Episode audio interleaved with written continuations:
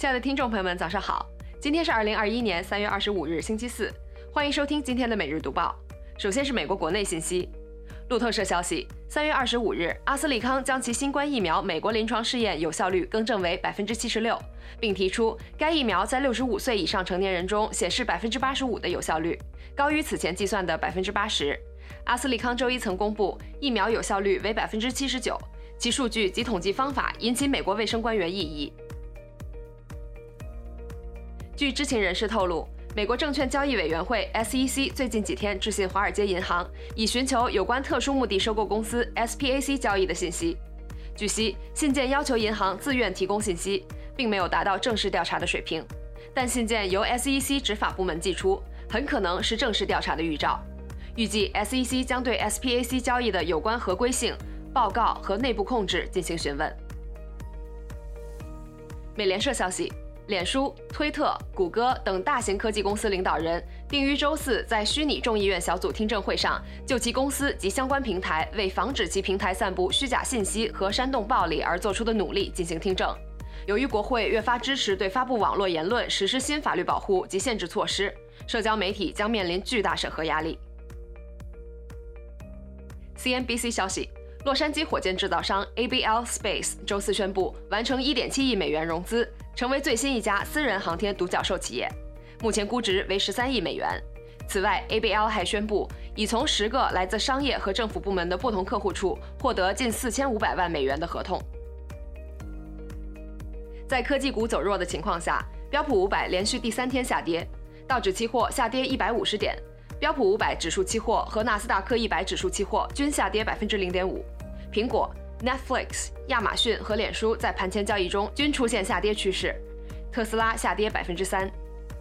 接下来是来自中国的最新消息。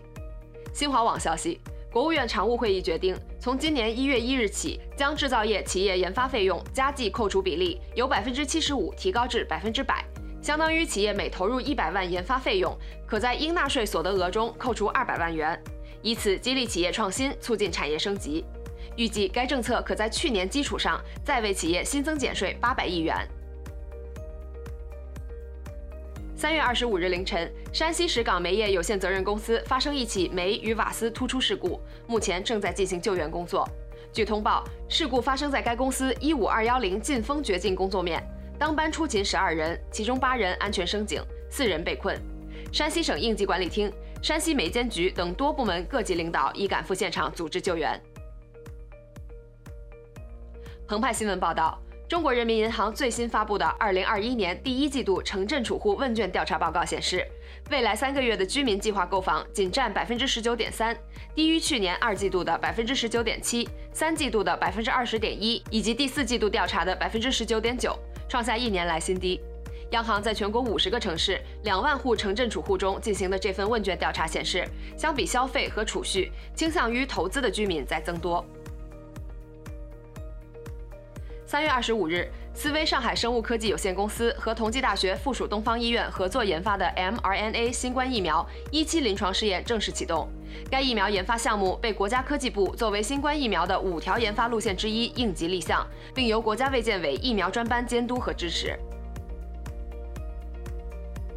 A 股市场三大股指二十五日集体低开，上证综指跌百分之零点一，收报三千三百六十三点五九点。深证成指涨百分之零点一，收报一万三千四百二十一点一六点；创业板指涨百分之零点八一，收报两千六百五十六点；科创五十跌百分之零点一四，收报一千两百一十九点七一点。纺织服装板块受消息影响大幅高开并领涨两市，数字货币板块同样表现不俗，沪深两市成交总额六千七百五十九亿元。最后我们来看看国际方面，澎湃新闻报道。国务委员兼外长王毅二十四日在利雅得会见海湾阿拉伯国家合作委员会秘书长纳伊夫，共同探讨从长远和战略角度深化各领域互利合作。双方同时表达希望早日完成中海自贸协定谈判，加强数字经济和高新技术领域合作，加强抗疫合作，以及共同维护中东地区和平稳定。路透社消息。为削减租赁开支，英国桑坦德银行近日正式宣布将关闭在布特尔。纽卡斯尔、伦敦波特曼大厦和曼彻斯特迪恩斯盖特的四个办事处，并将总部从伦敦转移到米尔顿凯恩斯。由于疫情导致客户向移动和在线银行长期转移，银行还计划在八月前关闭一百一十一家分支机构。华尔街日报消息，继长荣集团长次号货轮周二搁浅苏伊士运河后，苏伊士运河周四继续关闭。埃及当局目前正努力帮助货轮离开水道。长荣集团为此特意聘请荷兰船舶救助专家进行工程指导。运输专家警告，复通航道可能需要几天甚至更长时间。央视新闻报道，缅甸外交部副部长觉缪图二十五日在内比都表示，缅甸政府反对联合国人权理事会第四十六次会议未经表决通过的涉缅甸决议草案，并否认未来由国际刑事法院审理涉缅甸案件的可能性。觉缪图说，缅甸并不是罗马规约的缔约国，国际刑事法院对缅甸没有任何管辖权。三月二十五日上午。东京奥运会圣火火炬从日本东北部的福岛出发，正式开始为期一百二十一天的火炬传递。石原里美等演员出席的出发仪式将减半，不接纳普通观众。东京奥组委不仅要求民众不要到居住的都道府县之外加油，而且为避免沿路人群密集，推荐观看网上直播，力争兼顾防疫与造势。以上就是今天为您精选的读报内容，感谢您的收听，我们明天同一时间不见不散。